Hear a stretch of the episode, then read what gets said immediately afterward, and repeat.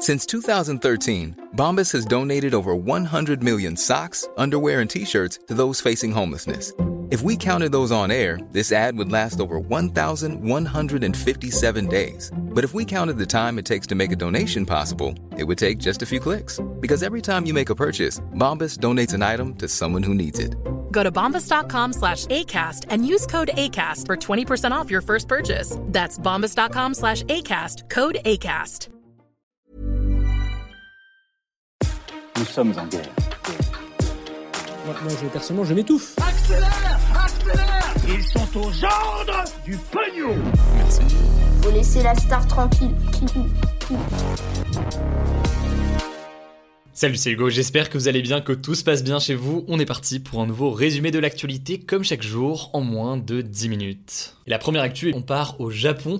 Je voulais vous parler des Jeux Olympiques de Tokyo car le traditionnel relais de la flamme olympique a débuté aujourd'hui. Et c'est l'occasion en l'occurrence de faire un point puisque avec le Covid, il se passe beaucoup de choses et c'est très intéressant à analyser. Alors les Jeux Olympiques d'été devaient en théorie se dérouler l'année dernière, en 2020 à Tokyo, sauf que avec la pandémie, logiquement, c'est venu un peu tout chamboulé à tel point que les organisateurs ont dû reporter l'événement à 2021. Les JO auront donc lieu cet été du 23 juillet au 8 août, mais dans un climat qui est très tendu. En effet, le Japon s'en sort plutôt bien dans la gestion de la crise sanitaire, mais les Japonais ont tout simplement peur de l'organisation d'un tel événement cette année. En effet, selon un récent sondage, eh bien 36% des Japonais pensent que les Jeux Olympiques devraient être à nouveau reportés, par exemple à la fin d'année ou alors à 2022, et 33% des Japonais pensent qu'ils devraient être tout simplement annulés. Alors, vous l'aurez compris, l'annulation n'est pas euh, prévue, mais une mesure importante a été annoncée il y a quelques jours, et j'en avais parlé d'ailleurs euh, le week-end dernier, il me semble, euh, sur Instagram, dans les résumés d'actualité sur Insta.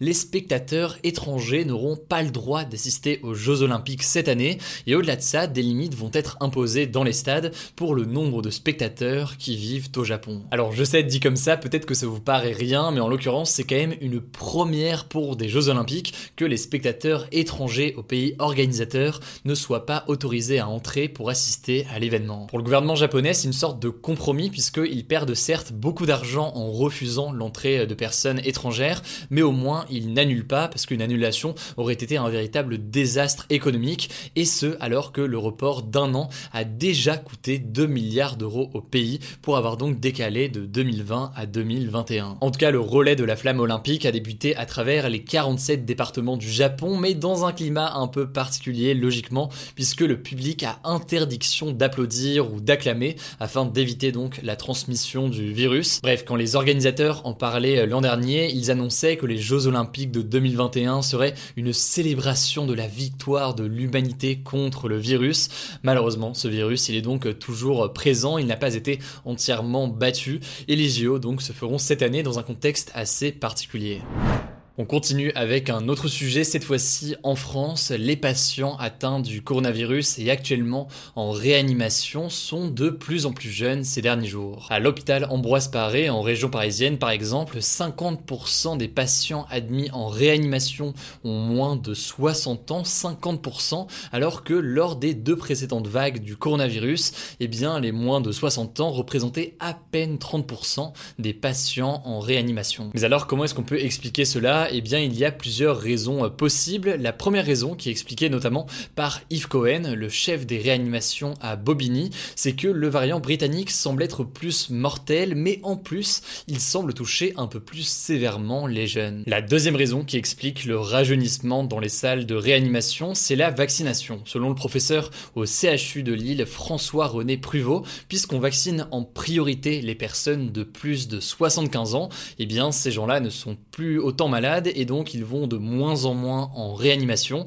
ce qui fait assez logiquement donc baisser la moyenne d'âge. Vous l'aurez compris, donc les personnes les plus âgées sont de plus en plus protégées, mais les tranches d'âge chez qui le virus continue à se propager, eh bien c'est notamment des personnes un peu plus jeunes et donc certaines se retrouvent en réanimation. Alors après on parle de rajeunissement, évidemment les cas de jeunes qui ont la vingtaine euh, qui se retrouvent en réanimation, c'est très rare, mais typiquement des jeunes qui ont euh, la trentaine et qui sont en réanimation, eh bien ça arrive, et il semblerait que ça arrive justement de plus en plus. Bref, ça me semblait assez important d'analyser tout ça. En tout cas, les hôpitaux sont toujours en saturation dans beaucoup de territoires. La situation reste très tendue dans beaucoup d'hôpitaux. Donc évidemment, courage aux soignants. Et puis de notre côté, on vous tient au courant dans les jours à venir. Au passage, ça vient de tomber. Trois nouveaux départements vont être soumis aux mêmes restrictions que celles que l'on a notamment dans les régions d'Île-de-France et les Hauts-de-France. Il s'agit des départements de l'Aube, du Rhône et de la Nièvre.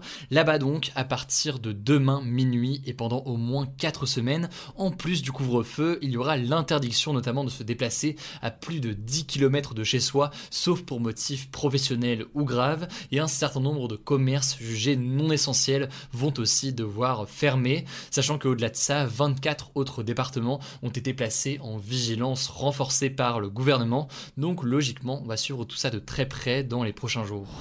Allez, comme chaque jour, c'est l'heure de l'actualité en bref et on commence avec cette première info. Le ministre de l'Intérieur Gérald Darmanin l'a annoncé à partir de maintenant, les rassemblements de plus de 6 personnes en extérieur seront sanctionnés d'une amende de 135 euros par personne. En fait, cette interdiction de rassemblement à plus de 6 personnes dehors, eh bien, elle n'est pas nouvelle, mais les policiers ne l'appliquent pas toujours, voire quasiment pas.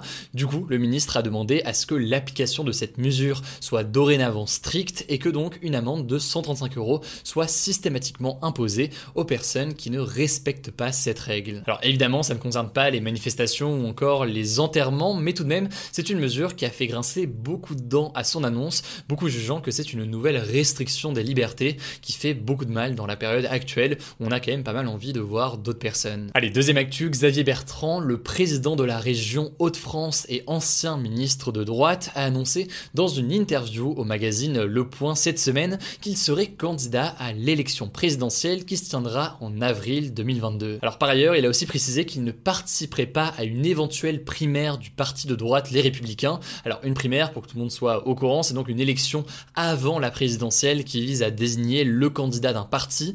Lui a donc dit qu'il ne participerait pas à cette primaire potentielle du parti Les Républicains et qu'il serait candidat dans tous les cas. Bref, affaire à suivre et évidemment dans les mois qui viennent, on fera des points assez importants sur les programmes des candidats à l'élection présidentielle. Enfin, au passage, je tenais à rendre hommage au colonel français Arnaud Beltrame, qui a été victime de l'attentat islamiste de Trèbes le 23 mars 2018, donc il y a tout juste trois ans.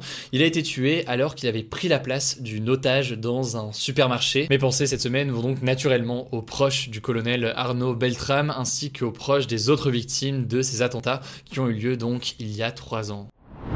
Voilà, c'est la fin de ce résumé de l'actualité du jour. Évidemment, pensez à vous abonner pour ne pas rater le suivant, quelle que soit d'ailleurs l'application que vous utilisez pour m'écouter. Rendez-vous aussi sur YouTube et sur Instagram pour d'autres contenus d'actualité exclusifs. Écoutez, je crois que j'ai tout dit, prenez soin de vous et on se dit à très vite.